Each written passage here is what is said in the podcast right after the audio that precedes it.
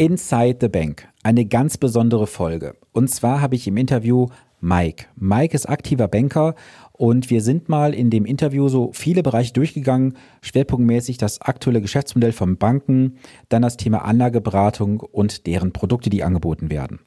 Mike haut an der einen oder anderen Stelle ein ganz, ganz wichtiges Detail raus, das du auf jeden Fall nicht verpassen darfst und er bestätigt auch einige Aussagen, die ich bereits hier im Podcast getroffen habe.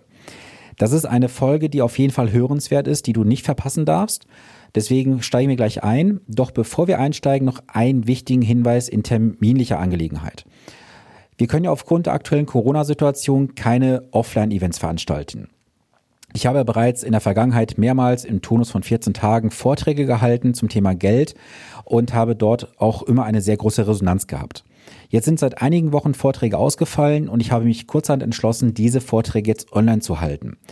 Und zwar am Donnerstag, dem 23.04. um 19 Uhr, halte ich diesen Vortrag online. Du kannst also von jedem Gerät überall auf der Welt dabei sein. Und wenn du jetzt sagst, du hast Interesse daran teilzunehmen, dann hast du jetzt die Möglichkeit. Es geht um folgende Inhalte. Die 10 Erfolgsregeln für eine sichere und erfolgreiche Geldanlage. Wie steht es um die Lebens- und Rentenversicherung aktuell? Und was hättest du machen können mit deinem Vermögen, wenn du damals vor etlichen Jahren die richtigen Entscheidungen getroffen hättest? Und wir gehen auch darauf ein, das aktive versus passives Investieren. Also du siehst ein komplettes Potpourri an Themen, das dich auf jeden Fall auch ja, ansprechen wird, sage ich mal. Und es gibt noch einige Resttickets. Du kannst über die Show Notes an einen Link kommen zu Eventbrite. Dort kannst du dir ein Ticket besorgen. Das Ticket kostet 15 Euro.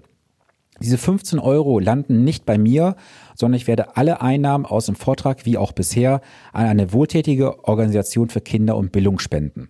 Deswegen, wenn du jetzt sagst, du hast Donnerstagabend Zeit, du möchtest was Gutes für dich tun, für deine Bildung und gleichzeitig, gleichzeitig auch was für die Kinder tun, dann ist das natürlich die optimale Kombination. Deswegen gehe jetzt gleich in die Shownotes, sichere dir eins der Resttickets und dann freue ich mich, dich am Donnerstagabend auch begrüßen zu dürfen. Und jetzt nicht lange weiter fackeln, jetzt geht's in die Episode. Viel Spaß beim Hören. Herzlich willkommen zu Vermögensaufbau abseits der Masse. Hier bekommst du Tipps und Tricks zu den Bereichen Geld, Kapital und Wohlstand. Denn jeder falsch investierte Euro ist ein verlorener Euro. Viel Spaß dabei!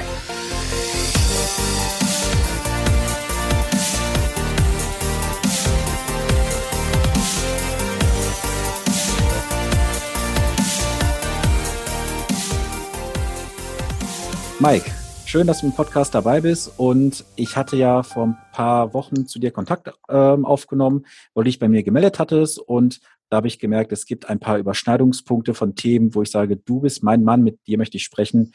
Und ja, erzähl doch gerne erstmal ein bisschen zu dir. Ich kann schon mal sagen, du bist Mike aus Niedersachsen. Und was machst du denn ganz genau?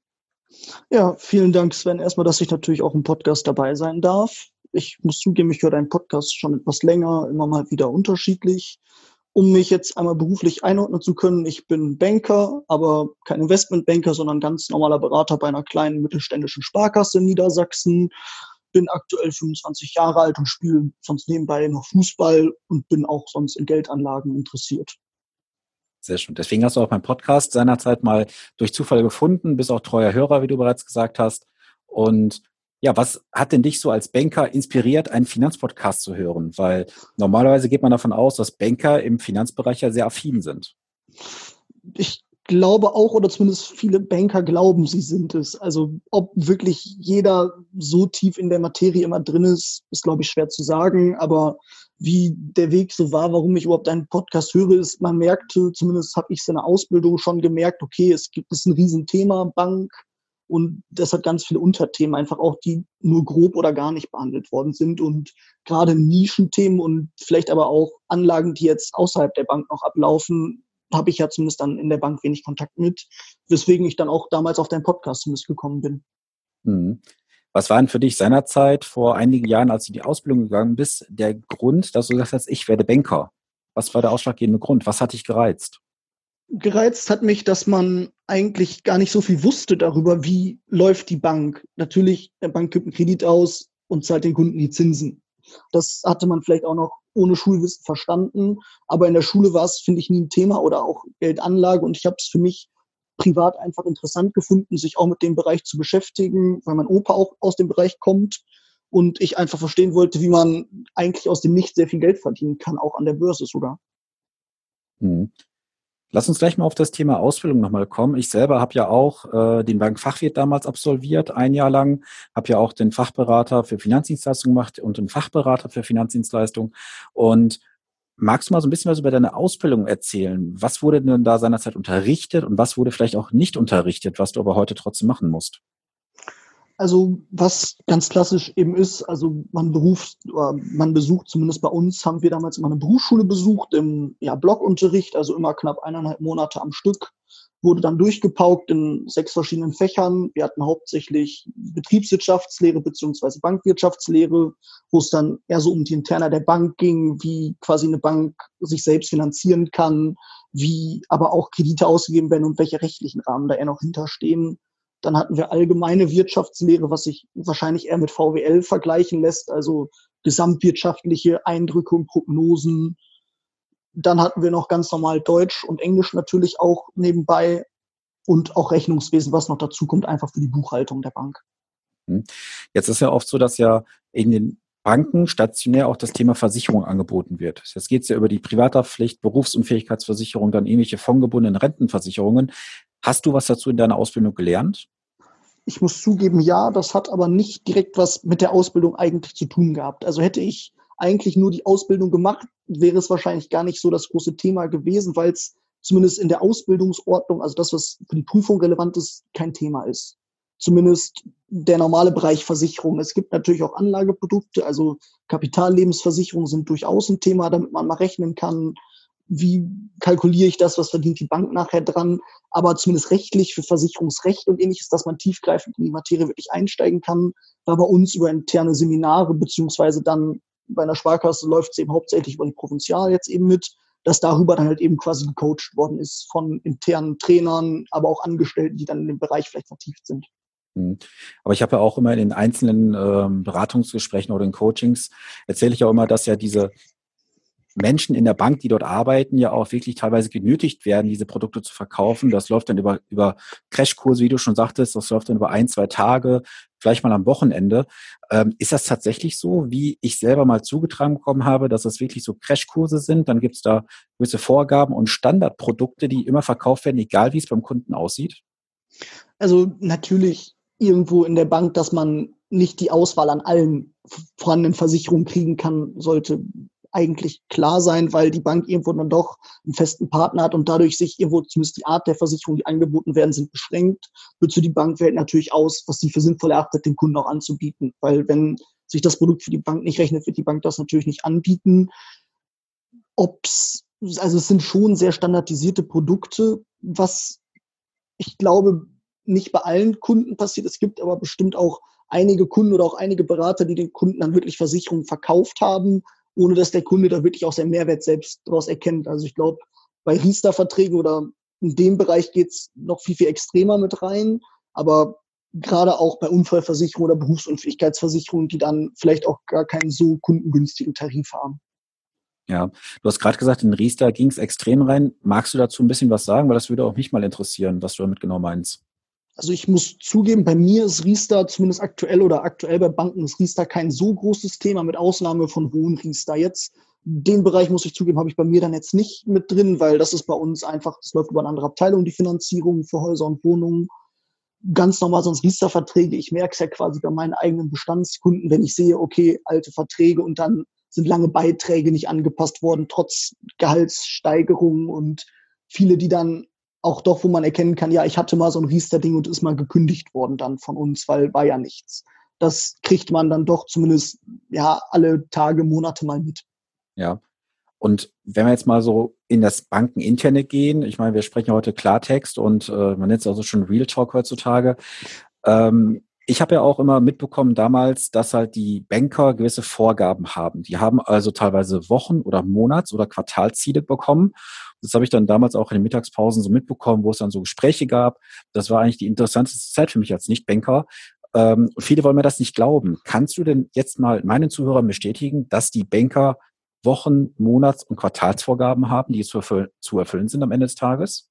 Also das kann ich auf jeden Fall bestätigen. Also das so extrem, wie man sich das vorstellt, das ich gehe zur Bank, mache die Versicherung und der Banker kriegt direkt 1000 Euro auf sein Konto überwiesen. So extrem ist es nicht.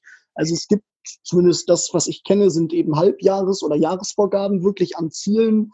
Einerseits für Versicherungen, natürlich aber auch fürs ja, Anlage und aber auch fürs Kreditgeschäft, womit dann quasi mit zusätzlichen Bonifikationen von einem zusätzlichen Gehalt, Boni, extra Urlaubstage, das variiert dann einfach zwischen den Banken. Aber direkt Provision, glaube ich, für Versicherungen zahlen, tun meines Wissens noch ganz wenige Banken wirklich an die Berater. Mhm. Okay. Das deckt sich auch so mit den Aussagen, die ich so in den letzten Wochen, Monaten mal gesammelt habe. Es kommt immer auf die Größe der Bank an. Also bin ich jetzt bei einer großen Geschäftsbank, da läuft es ein bisschen anders. Wir ja. sprechen jetzt gerade über die mittelständische Bank oder auch mal kleinere Banken. Da ist das wahrscheinlich dann so im, ich sag mal, Gruppentopf zu sehen. Oder es gibt halt dann persönliche Bonis wie vielleicht mal einen Tag oder zwei Tage mehr Urlaub. Ja. Jetzt haben ja viele Banken auch gerade so in der aktuellen Phase mit Stornos zu kämpfen. Wie wirken sich denn so Stornos? Also wenn der Kunde jetzt seinen Rieser-Vertrag, seinen Bauscher-Vertrag oder auch seinen Kredit letztendlich kündigt, wie wirkt sich das denn auf diese Zielvorgaben aus? Muss das dann oben wieder draufgesattelt werden aufs Ziel oder wird das neutralisiert? Also bei Krediten kündigen bitte, wenn storniert wird. Also wir haben bei uns, also für mich kann ich jetzt reden, ich habe Jahresziele einfach nur. Und wenn ich dann jetzt quasi 10.000 Euro Kreditvolumen quasi erreicht habe oder 10.000er Kredit ausgegeben habe und der dann nach ein, zwei Tagen widerrufen wird durch den Kunden, ist ein gutes Recht, wenn er das möchte. Dann wird der quasi kurz eingebucht, aber danach wieder rausgenommen. Wenn das nach einem halben Jahr oder Jahr passiert, dass der Kunde kündigt oder ähnliches bei einer Versicherung, dann sind mir quasi die Beträge aber trotzdem eingerechnet worden.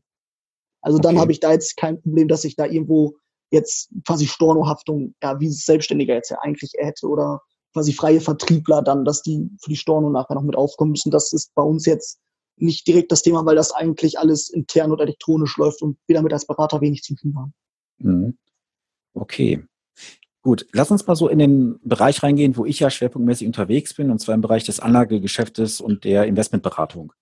Da ist ja so, dass ja die Sparkassen jetzt die DK als Kooperationspartner haben oder Verbundpartner heißt es ja auch und die Volksbank die Union Investment. Ähm, kannst du mal so ein bisschen mehr dazu sagen? Dürft ihr überhaupt was anderes verkaufen? Wenn überhaupt, äh, gibt es da Möglichkeiten für? Und ja, es gibt ja auch so dann diese zwei Lager zwischen dem aktiven und passiven Anlegen. Dürft ihr als Banker auch passive Investments empfehlen und verkaufen? Also erstmal allgemein, glaube ich, um das kurz einmal aufzulösen, ich glaube, deine Kunden wissen zumindest, wo wir reden, dass wir das Thema jetzt da allgemein erstmal nicht breittreten müssen. Natürlich mhm. hat die Bank eher ein Interesse dran, ein aktives oder einen aktiven Fonds oder ein aktives Produkt zu verkaufen, wo einfach mehr Gebühren für die Bank natürlich auch nachher generiert werden können. Das liegt ja in der Natur der Sache, dass die Bank da Geld verdienen möchte. Natürlich für den Kunden ist es immer schwer, weil er natürlich sieht, okay, wenn er ein passives Produkt hat, hat er natürlich sehr geringe Kosten, obwohl passive Produkte meines Wissens so gut wie nie angeboten werden. Das Einzige, wo es ein bisschen mit reinschwappt, sind, glaube ich, über Robo-Advisor. Das kenne ich da jetzt aber auch nur von der Deutschen Bank, dass die ihren Robo-Advisor zumindest mit in die Geldanlage einbinden können und dort dann ETFs auch genutzt werden. Mhm. Bei Sparkassen du sprachst das jetzt gerade eben mit den Verbundpartnern an, DK, genau. Also hauptsächlich ist es schon noch die DK, hat auch den Hintergrund, dass die Sparkassen natürlich aber auch als Eigentümer der DK über ihren Hauptverband auch bonifiziert werden und natürlich aber auch Ausschüttungen von der DK selbst bekommen, wenn es ordentliche Erträge bei der DK natürlich gab. Es gibt durchaus auch verschiedene andere Fondsgesellschaften, die genutzt werden, auch große, also Comgest zum Beispiel wird viel genutzt sonst und auch wenn man Flossbach von Storch kennt, die eher unabhängig, also die sind zumindest bankenunabhängig sind. Die werden auch bei einigen Banken mit angeboten. Sonst die Deutsche Bank wird eher DWS gerichtet anbieten. Und passive Produkte zumindest beraten ist in dem ja normalen Retail-Bereich, also für die normalen Privatkunden, die jetzt nicht direkt mit einer Millionen Anlagevolumen zur Bank gehen, eigentlich nicht möglich und dann eigentlich auch nicht üblich. Es gibt mhm. das durchaus, wenn wirklich, wenn wir Großkunden haben, dass wir die weiterleiten an Family Offices. Dort wird dann über eine Vermögensverwaltung durchaus mit passiven Fonds oder ETFs gearbeitet, beziehungsweise im Private Banking teilweise auf Kundenwunsch. Auf normalen Kundenwunsch bei mir jetzt zum Beispiel wäre das aber eigentlich etwas, wovon wir abraten würden, eben unter der Prämisse, dass wir natürlich sagen, der aktive Fondsmanager kann es zum Beispiel in der Krise jetzt besser steuern. Ob der aktive Fonds besser als der passive läuft, ist natürlich immer Vergleichssache. Mathematisch lässt sich aber ja aktuell eher sagen, dass passive Fonds besser laufen, auf lange Sicht zumindest gesehen, weswegen bei der Bank aber aus Gebührensicht trotzdem aktive Fonds eben ja vorgezogen werden, natürlich auch, weil die Bank einfach dann größeres Interesse dran hat und natürlich aber auch nochmal eben aufs, beim Kauf quasi Geld verdient und natürlich aber auch jährlich einfach Gebühren kriegt vom Kunden, was beim ETF eigentlich beim Kauf so gut wie nie anfällt, außer einmalige Börsenkosten, die aber verhältnismäßig dann klein sind und einmal jährliche Kosten, die aber eher zu vernachlässigen sind bei ETFs. Ja. Ähm, du hast gerade das Thema Family Office angesprochen. Ab welcher Summe geht das da bei euch in der Bank los, wo es dann hochgeht ins Family Office? Also das Family Office, muss ich zugeben, läuft bei den Sparkassen normalerweise nicht in der Sparkasse selbst. Also die ganz großen Sparkassen werden, denke ich, auch eigene Family Offices haben, also Hamburg, München vielleicht oder Berlin noch. Die anderen, das läuft dann, ich meine, Frankfurter Bankgesellschaft ist der Name. Kennt man so auch eigentlich nicht, dass es quasi ja die wirkliche Vermögensverwaltung für die Sparkassenkunden. Und normalerweise sagt man so zwischen ein und fünf Millionen. Ab dann kann man es zumindest dahin geben, die dann aber durchaus auch mit Portfolio-Konzepten arbeiten. Okay. Mal so eine persönliche Frage an dich jetzt an der Stelle, die mir gerade aufkommt, in, in, ins Bauchgefühl. Äh, was findest du selbst besser, aktiv oder passiv? Ich glaube, es ist schwer zu sagen. Also ich muss zugeben, ich würde beides nicht ausschließen wollen, auch wenn ich langfristig für den quasi Grundstock des Depots oder der Geldanlage durchaus passive Fonds wählen würde, einfach soweit weit gestreut wird. Wenn es in Regionen geht, wo das Anlageverhalten allgemein schwer zu beurteilen ist. Also ich sage für mich, China durchaus ist eine Region, oder vielleicht aber auch Russland oder Indien, wo ich vielleicht einen aktiven Fonds vorziehen würde von Leuten, die sich vor Ort wirklich auskennen, wo ich nicht nur stumpf einfach die größten Unternehmen kaufe, weil zumindest in China soll es ja durchaus auch vorkommen sein, dass dann der Staat durchaus auch eingreift an Unternehmen und die teilweise zwangsverstaatlicht werden, wo ich dann aus Anlegersicht zumindest vorsichtig wäre. Mhm.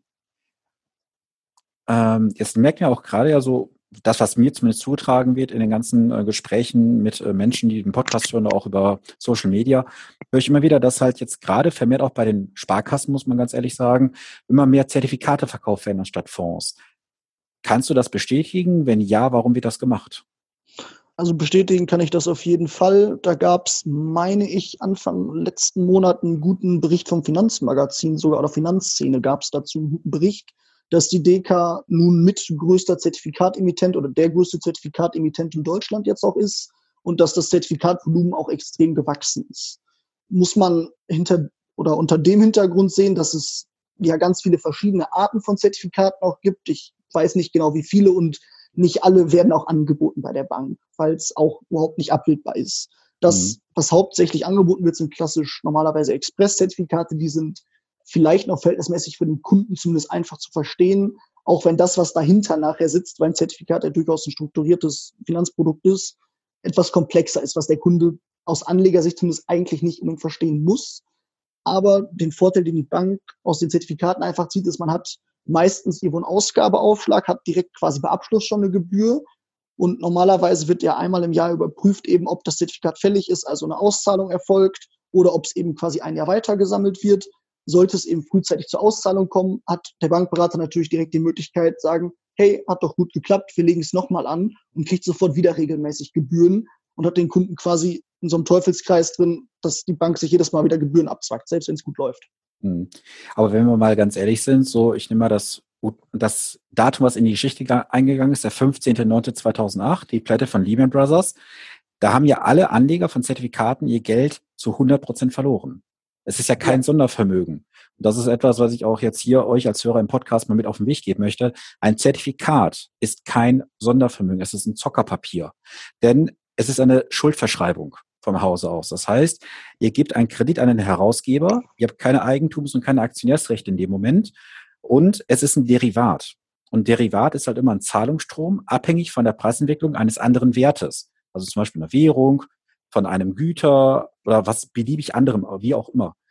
Und ihr müsst euch einfach darüber im Klaren sein. Es sind sehr komplexe Finanzinstrumente. Und die Emittenten, sprich Herausgeber, wie jetzt die DK zum Beispiel, wie wir gerade gesagt haben, sind in der Gestaltung dieser kompletten Eigenschaften frei. Und die genaue Funktionsweise ist halt häufig schwierig zu verstehen für euch als Privatanleger. Und von daher kann ich euch nur den Tipp geben, jetzt ohne hier eine Anlageberatung zu machen, lasst die Finger von Zertifikaten. Das hat nichts in einem privaten Portfolio zu suchen. Und ja. auch mal so ein paar Zahlen. Ich habe das mal ähm, rausgesucht, wenn sie noch stimmen sollten, das muss man ganz offen sagen, es sollen aktuell 70 Milliarden Euro Marktvolumen bei Zertifikaten vorhanden sein in Deutschland. 70 Milliarden Euro. Das ist eine Riesennummer.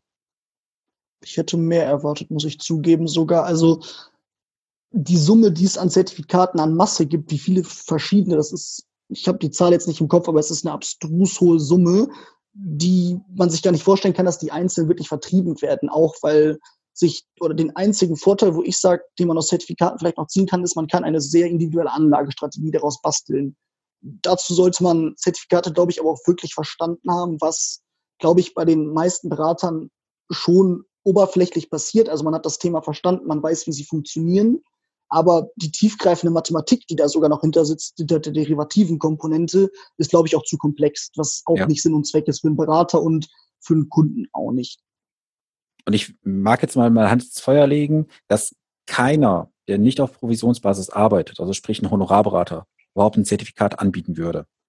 Ja. Weil die Zertifikate, ich habe da mit jemandem vor kurzem auch gesprochen, der für den Podcast leider gesagt hat, er möchte nicht reinkommen aus persönlichen Gründen. Er hat ganz klar gesagt, die Zertifikate sind Papiere für den Provisionsvertrieb und bringen halt ein Milliardengeschäft jedes Jahr. Das auf und jeden Fall. Da ist sicherlich was dran.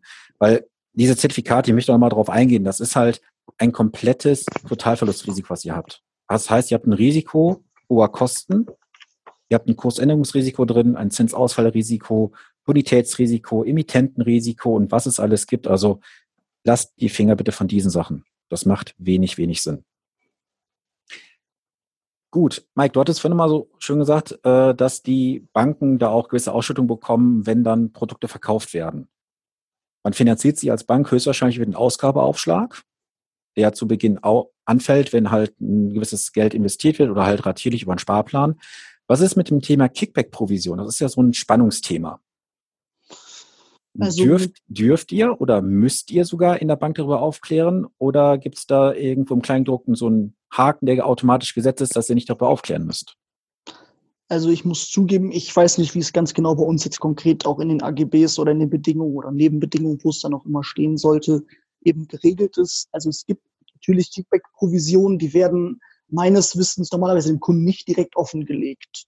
Das meine ich in ganz seltenen Fällen ist es schon passiert. Ich meine, es ist, also in einem Gespräch, wo ich im Laufe der Ausbildung mal dabei war, ist es mal ein Thema gewesen, weil der Kunde, der selber bei einer Versicherung gearbeitet hat, darauf nachher angesprochen hatte.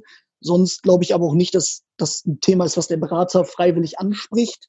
Und wenn der Kunde fragen würde, glaube ich, ist es ein Thema, wo der Berater auch eher in Erklärungsnot kommt, weil man zumindest als angestellter Berater jetzt bei einer Sparkasse damit auch eher wirklich wenig zu tun hat. Ja. Was ist denn an der Geschichte dran? Ich habe das jetzt auch in den letzten Jahren vermehrt gesehen in Mandaten, die ich übernommen habe, dann auch. Gerade wenn Kunden halt bei der Bank waren, ob jetzt rot oder blau, sei mal dahingestellt, ähm, dass in regelmäßigen Abständen die Portfolien oder Depots und Fonds getauscht wurden. Also ich hatte einen Fall gehabt, da konnte man wirklich sehen, nach allen 14 bis 18 Monaten war das Depot komplett neu ausgerichtet. Also es ist, ist das Standard? Also es passiert durchaus. Also ich glaube, es kommt immer auf die Bank und auf den Kunden aber auch an, wie der Kunde selbst gestrickt ist, beziehungsweise der Berater aber auch drauf ist. Also es ist, glaube ich, immer unterschiedlich. Man kann es nicht verallgemeinern. Also dass natürlich eigentlich bei aktiven Fonds nicht immer umgeschichtet werden sollte, weil einfach die Gebühren ja noch häufiger dann anfallen und einfach sich extrem nur zugunsten der Bank entwickeln. Hm, passiert es aber doch verhältnismäßig eigentlich zu häufig, weil die Bank irgendwo einen bestimmten, ja, eine bestimmte Palette an Produkten hat, die sie anbieten wird, auch wenn man als Sparkasse auf alle Deka-Fonds zugreifen kann oder theoretisch natürlich auf alle Fonds zugreifen könnte, ist nicht jeder Fonds quasi für den Vertrieb intern zugelassen. Einfach, weil der Fonds natürlich trotzdem auch irgendwo Auflagen erfüllen muss für die Bank dass es passt. Man muss mit der Fondsgesellschaft natürlich irgendwo passend sein, was bei der DK jetzt zumindest relativ einfach immer ist. Und es werden dann immer, ja, ich sage immer Trendthemen mit angeschnitten, sei es jetzt die Dividende als der neue Zins, was glaube ich vor ein, zwei Jahren hochkam, sei es Technologie, Wasser, was jetzt vielleicht aktuell oder Wasserstoff auch ein bisschen gehypt ist. Also es wird doch schon immer mal der Kunde dann angerufen oder angesprochen, hey, wie sieht's aus, so und so ist es gelaufen, wenn es natürlich gut gelaufen ist und es vielleicht für den Kunden sogar zum Teil auch Sinn macht, Gewinne mitzunehmen, glaube ich, passiert das auch. Es passiert aber, glaube ich, auch durchaus noch viel öfter, dass dem Kunden gesagt wird, so ist gut gelaufen, wir haben jetzt hier noch was Besseres, macht das am besten. Das ist in der Vergangenheit noch besser gelaufen. womit meistens in der Bank so argumentiert wird, gucken Sie mal oder wie ist es gelaufen in der Vergangenheit, dass damit Charts beeinflusst wird, das, was dem Kunden gar nicht so bewusst ist, weil Charts durchaus natürlich auch so gestrickt sind, wie die Bank oder Fondsgesellschaft den Fonds oder die Anlage präsentieren möchte. Ja, das stimmt. Ich habe aber diesen schönen Satz mal geprägt, du musst die Zahlen nur lang genug foltern, dann sagen sie irgendwann die Wahrheit. Und da ist ja auch was dran. Weil es gibt ja auch so Rückrechnungen. Es gab mal Fondsgesellschaften, wo ich auch Unterlagen habe zu, äh, zugetragen bekommen habe, wo ich dann sehen konnte, da wird eine Rückrechnung auf irgendwie acht Jahre gemacht, gucke in die Unterlagen rein und sehe, der Fonds ist seit fünf Jahren auf dem Markt. Also wird dann irgendwas im Backtesting gemacht und man kann halt immer an einen gewissen Zeitpunkt zurück, wo man sagt, das wäre der ideale Zeitpunkt gewesen, um einzusteigen. Man lässt das Ganze dann hochrechnen über den äh, Rechner und sagt dann, guck mal hier, so ist halt die aktuelle Performance, das Alpha also, um dann zu sagen, ist ja super gelaufen, investiere mal rein. Und du hast gerade auch so schön gesagt, die Vergangenheit. Und auch das vielleicht nochmal als Zuhörer hier im Podcast. Die Vergangenheitswerte sind kein Ausmaß für zukünftige Renditen. Weil nur weil in der Vergangenheit was gut gelaufen ist, heißt es nicht, dass es auch in Zukunft gut laufen wird. Das hat man gesehen bei so zwei Fonds. Ich nehme mal so zwei Stück als Beispiel. Edna Aktiv oder Carmignac Fonds. Was sind die Dinger durch die Medien gekloppt worden in den letzten Jahren? Und aktuell sind das die grottenschlechtesten Fonds, die man kaufen kann. Ja. Und das sind also, so zwei Paradebeispiele, wo ich einfach sage, die Vergangenheitswerte haben nichts mit der Zukunft auszusagen. Und du hattest auch gerade gesagt, da gibt es so interne Zulassungen. Ich weiß auch aus gewissen Kreisen, dass halt von oben bei der Sparkasse, also bei der DK, vorgegeben wird, welche Fonds überhaupt verkauft werden dürfen. Das heißt, es gibt eine, ich sag mal, interne Liste, wo es heißt, die Fonds müssen aktuell verkauft werden. Wir brauchen das und das Volumen bis zu dem dem Zeitpunkt. Kannst du das bestätigen? Also ich glaube, das, was du jetzt ansprichst, geht eher in die Richtung Immobilienfonds. Da wird das zumindest bei den Sparkassen immer über Kontingente geregelt, dass der Sparkasse oder der Bank eben entsprechend eine bestimmte Summe X an Millionen zugeteilt wird von dem Fonds, der dann in einer bestimmten Zeit Anfang des Jahres, zumindest ist es sonst immer so gewesen bei uns, an die Kunden vertrieben wird, bis quasi alle Anteile der Bank dann an die Kunden quasi verkauft worden sind, wirklich auch. Es besteht aber durchaus auch kundenseitige Nachfrage, die dann jedes Jahr nachkaufen bei den Immobilienfonds. Also ja. da ist es dann eben so. Wer kauft denn hauptsächlich? Also wer kauft denn hauptsächlich Immobilienfonds? Oder also wem werden die verkauft? Mit welchen also Argumenten? Glaub, also verkauft werden die, glaube ich, allen oder es wird versucht zu verkaufen, einfach da zumindest Immobilienfonds ja klischeeweise als sehr, sehr sichere Anlage gesehen werden, zumindest wenn wir über aktive und keine oder offene Beteiligungen reden, nicht über geschlossene Immobilienbeteiligungen weil einfach Immobilienpreise aktuell immer noch am Steigen sind und die Kunden damit zumindest auch was verbinden können mit dem Haus. Ich habe eine Immobilie, was dann jetzt nicht so abstrakt ist wie der hat eine Aktie von dem Unternehmen XY. Mhm. Aber so gerade jetzt aufgrund der Corona-Situation, wo auch viele Unternehmen pleite gehen, vielleicht auch Standorte geschlossen werden, haben wahrscheinlich die Immobilienfonds auch demnächst ein paar Probleme, wenn viel Gewerbe drin ist, gehe ich mal von aus. Oder wie siehst du das? Also ich sehe es, muss ich zugeben, ähnlich, auch wenn es, glaube ich, immer auf den einzelnen Fonds bezüglich die einzelnen Immobilien im Fonds nachher ankommt. Ja, also für die Produkte von der DK her wird auch von Seiten der DK eben bestätigt, dass es die Mietzahlungen zum Teil halt eben eingebrochen sind, soweit aber nicht alle eingebrochen sind, aber trotzdem eben an den Mietverträgen festgehalten wird und das eben aktuell schwer zu beurteilen ist, wie der Sachstand ist, obwohl die meisten Immobilienfonds sogar teilweise schon Soft-Closings haben, dass die zumindest keine externen Kundengelder mehr annehmen würden. Das, weil die schon merken, selbst die haben zu viel Geld und können sich gar nicht so schnell in Immobilien einkaufen oder zumindest in Immobilien, wo sie wirklich investieren möchten und Geld mit verdienen könnten. Mhm. Was man ja auch fairerweise sagen muss, äh, ich habe das jetzt auch zweimal mitbekommen, die inzwischen ihr Geld abgezogen haben bei der Bank. Da sind Immobilienfonds verkauft worden als Alternative fürs, ähm, wie heißt das hier, Geldmarktkonto und für das klassische Sparbuch. Als Alternative wurden Immobilienfonds verkauft. Als ich denen dann sagte, naja, ihr kommt zwei Jahre ans Geld nicht ran, dann gucken die mich mit großen Augen an und sagten, wie, wir kommen ans Geld nicht ran? Sag ich, nee, nee. Ein Jahr Mindesthaltedauer und ein Jahr Kündigungsfrist. Also zwei Jahre. Da waren die erschrocken und sagten, das wurde uns gar nicht erzählt. Ähm, also das ist auch so ein Thema, was immer wieder häufiger aufkommt. Wenn ich sehe, dass in Portfolien Immobilienfonds drin sind, die wissen davon gar nichts, die Kunden. Ja, also das ist, also ich glaube schon, dass zumindest, also die Kündigungsfrist und Mindesthaltedauer wird zumindest dem, was ich erlebt habe, eigentlich schon angesprochen. es wird trotzdem durchaus der Vergleich gezogen zu einem, ja, zu einer fast verzinslichten Anlage eigentlich, weil eben natürlich die Immobilienfonds total ausschütten und das auch sehr solide, muss man zugeben, und an sich mit einer keinem extremen Wertzuwachs, aber entsprechend auch einer geringen Volatilität eben in den letzten 10 bis 20 Jahren auch verhältnismäßig gar nicht so schlecht gelaufen sind und vielleicht sogar das Flaggschiffprodukt doch eigentlich der DK sogar ist oder sein sollte. Mhm. Wie bewertest du denn so die aktuelle Lage der Banken? Also wenn ich jetzt mal so schaue, Corona wird sich irgendwann vielleicht langfristig auswirken.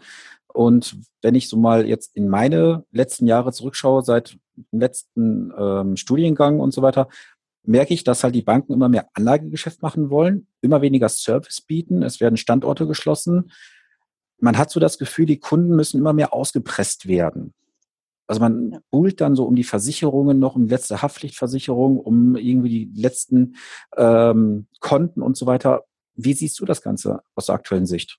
Ja, also ich sehe es zum großen Teil zumindest ähnlich. Also es ist natürlich immer, man kann nicht für alle Banken pauschalisieren, was man dazu sagen muss. Es gibt im zumindest ja öffentlichen Sektor bis im genossenschaftlichen Sektor ist es wohl so auch, wie du es gerade beschrieben hast, dass zumindest immer mehr Filialen geschlossen werden, weil sie sich natürlich auch wirtschaftlich einfach nicht rechnen für die Bank. Und natürlich ist eine Filiale irgendwo ein Imagegrund, die Filiale offen zu halten und vielleicht die Filiale auch, wenn sie nicht wirtschaftlich nicht zu schließen im Endeffekt.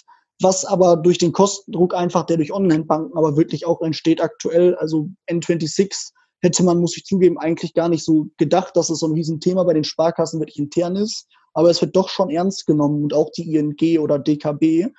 Das, das wird natürlich nicht direkt an die Kunden kommuniziert oder nach außen auch, aber dass es da auch ein Thema ist.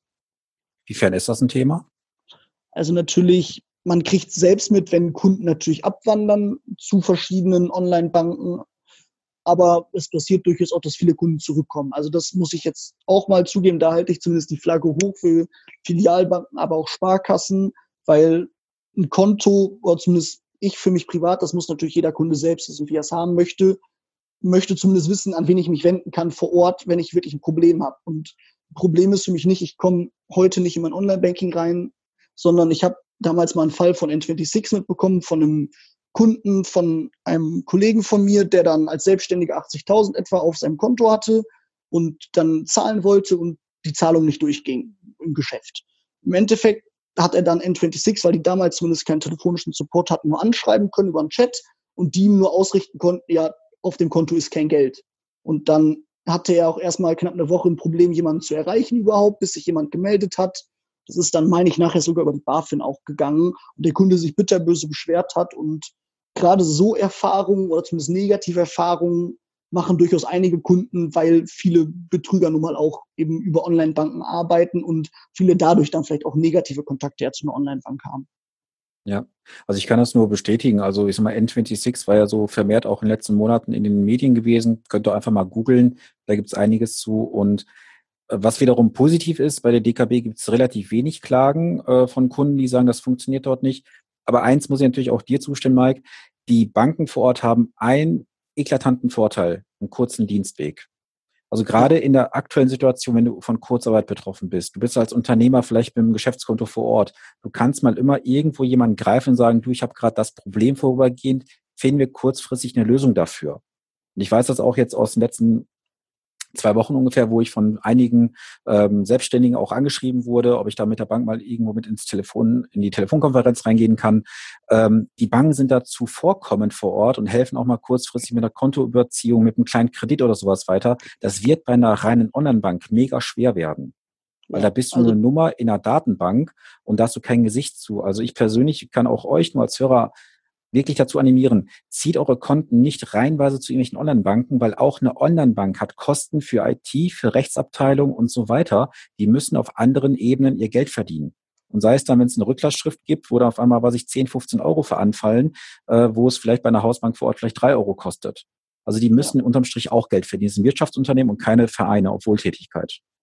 Genau, also das merkt man, glaube ich, bei Online-Banken. Also ich will jetzt nicht per se alle Online-Banken oder auch Online-Broker schlecht machen wollen. Also es gibt durchaus auch gute dabei. Es gibt aber zumindest auch einige Leute, die natürlich schlechte Erfahrungen damit gemacht haben. Und wenn jemand sagt, mir reicht es wirklich, wenn ich alles online habe und ich muss keinen Menschen dazu haben, dann ist es natürlich für ihn auch in Ordnung, wenn er das macht. Obwohl ich die Meinung ähnlich sehe und ich glaube, gerade in der aktuellen Krise hat sich das bewährt, dass die Sparkassen auch, glaube ich, etwa knapp ein Drittel aller quasi mittelständischen Unternehmen auch als Kunden haben in Deutschland und dadurch natürlich einfach auch Nähe zeigen können. Natürlich steht irgendwo auch ein Interesse von der Bank dahinter. Man will natürlich irgendwo na, kein schlechtes Image kreieren, indem man sagt, wir lassen jetzt die Unternehmen, die vielleicht sogar wirklich pleite gehen müssten, eigentlich pleite gehen, einfach um quasi einen medialen Shitstorm wirklich auch zu vermeiden, glaube ich, dass es so extrem, wie es jetzt ist, auch durchaus aus der Politik mit herauskam über die Verbände, dass dort gesagt worden ist, dass die Banken sich wirklich sehr kulant zeigen sollen. Das erlebe ich aber auch bei uns, also mit Tilgungs- und Ratenaussetzungen, mit Überziehungslinien, die zur Vorfinanzierung von Soforthilfe genutzt werden. Also es gibt diverse Möglichkeiten und wer dann aktuell Probleme hat, sollte durchaus auch mit seiner Bank sprechen, die normalerweise auch eine Lösung dafür finden sollte, dann aktuell. Ja. Und ich habe das ja auch immer jedem so im Einzelgespräch gesagt, ähm, pflege zu der Hausbank einen guten Kontakt. Geh nicht nur hin, wenn du irgendwie Geld brauchst, wenn du Probleme hast, ruf auch mal zwischendurch an, wenn du sagst, hey, hier ist aktuell mein Jahresabschluss, meine BWA oder was auch immer. Such das Gespräch mal regelmäßig zum Banker vor Ort, um ihm auch zu zeigen, dass du Interesse an der Beziehung hast und nicht nur kommst, wenn es dir schlecht geht und du was willst. Äh, kannst du das so bestätigen, dass man als Banker dann durchaus mal ja etwas entspannter ist, wenn mal jemand auf dich zukommt mit einem Problem? Natürlich, auf jeden Fall. Also ich muss zugeben, das, was den Bereich, den es jetzt betrifft, also die Geschäftskunden, die betreue ich bei uns nicht mit. Selbstständige habe ich durchaus. Und ich halte das mit meinen Selbstständigen durchaus auch so, dass die mir, zumindest wenn es mal eine neue BWA gibt, mir die einfach mal mailen oder wenn sie mal eine Frage haben, sich auch gerne melden. Und ich denen das aber auch sage, dass, weil je schneller wir die Daten bei uns haben im System einerseits, aber ich die auch gesehen habe und wenn ich jetzt eklatant merke, die Zahlen grätschen auseinander bei meinem Kunden, dann besteht ja auch für uns Handlungsbedarf. Und es ist ja nichts auf Schlechtes, quasi auch dann daraus Geschäft zu machen. Das ist natürlich irgendwo das Interesse der Bank, was dahinter steht. Aber es ist natürlich auch ein Kundennutzen. Und wenn der Kunde jetzt erst dann seinen letztjährigen Abschluss einreicht und BWAs, muss die Bank natürlich trotzdem jetzt einmal prüfen und einfach, um sich quasi die Zeit, die man dann vielleicht braucht, zu sparen, sollte man das regelmäßig tun. Und ich würde auch alle selbstständigen Unternehmer bitten, der Bank durchaus regelmäßig Zahlen zukommen zu lassen, weil der Bank das einfach auch hilft, damit zu kalkulieren und vielleicht aber auch passender zu beraten. Ja, das stimmt. Was kannst du denn so als Fazit mal aus dem Thema Anlagebereich und Fonds den Hörern mitgeben jetzt als Banker? Worauf sollten sie achten? Worauf kommt es tatsächlich an und wo sollte man Vorsicht wahren lassen? Also ich würde, glaube ich, sowieso immer vorsichtig sein, wenn ich zu einer Bank oder zumindest zu einem Anlagegespräch gehe. Sei es jetzt bei einer Bank, bei einem freien Vermittler. Zumindest sollte ich mich damit beschäftigt haben, was will ich eigentlich? Das sollte mir, glaube ich, vorher auf jeden Fall klar sein. Was will ich selbst überhaupt erreichen? Was ist das Ziel für mich? Was möchte ich? Weil wenn das nicht klar ist, kann es halt wirklich passieren, wenn man einen geschickten Verkäufer hat, dass der einem wirklich dann auch Sachen verkauft, die man vielleicht gar nicht braucht und was vielleicht auch dann nicht passend ist. Also was ich allgemein jedem Kunden empfehlen würde, sich vorher zumindest grob zu informieren, was das Thema sein wird, in welche Richtung es gehen könnte und vielleicht aber auch ein Angebot schon zu haben, je nachdem, in welchem Bereich es geht. Also das ist vielleicht eher beim Kreditgespräch interessanter, weil man es da einfacher ja, darstellen kann. Wenn ich einen Zinssatz von einer anderen Bank habe, der ein Prozent günstiger ist und meinem Berater zeigen kann, hier, ich habe doch ein Gegenangebot, was ist der Mehrwert, wenn ich es jetzt für ein Prozent teurer hier mache, ist der Berater vielleicht auch nochmal geneigt, aus Sonderkonditionen oder zumindest aus Kulanz auch von Kosten runterzugehen. Was durchaus auch passiert, nur eben natürlich nicht einfach nur so aus Nettigkeit. Also irgendwo muss die Bank dann das Geschäft natürlich sehen und ich würde es, glaube ich, eigentlich allen empfehlen, mit Vergleichsangeboten durchaus auch das mal prüfen zu lassen und nie direkt am ersten Tag zu unterschreiben. Also immer eine Nacht drüber schlafen, dann nochmal angucken und für sich selbst prüfen, passt doch wirklich alles für mich auch dazu und fühlt man sich damit auch wohl. Also das ist, glaube ich, so mit das, was erstmal allgemein am wichtigsten ist. Und wenn man dann jetzt wirklich im Anlagegespräch sitzt bei der Bank oder zumindest im allgemeinen Anlagegespräch darauf zu achten, dass durchaus auch der rechtliche Charakter, auch wenn er eher sehr langweilig ist, nicht zu kurz kommt. Also die Wertpapierdaten, also Wertpapierhandelsdaten, also WPHG-Daten und das Risikoprofil, dass das richtig erfasst auch ist, weil sonst kann es eben wirklich passieren, dass die Bank sagt, hey, ich habe den Angebotsfonds XY und der passt ja so schön was ist dann in der Technik im Hintergrund, was der Kunde gar nicht bekommen hat, dann so eingegeben, dass das auch passt zu den Angaben von dem Kunden. Und der Kunde sollte natürlich nachher aber auch prüfen, warum passt der Fonds oder die Anlage jetzt genau zu mir, wo ist der Mehrwert, den ich daraus habe und vielleicht aber auch zu vergleichen und nicht nur sich auf eine Sache zu spezialisieren oder eben zu verschränken. Hm. Das hatte ich ja in einer der letzten Episoden auch schon mal gesagt, dass diese Dokumentation aus Protokoll, wie man es jetzt nennen möchte, soll ja auch den Charakter wiedergeben, warum habe ich was gemacht? Was ja. war der Grund dafür?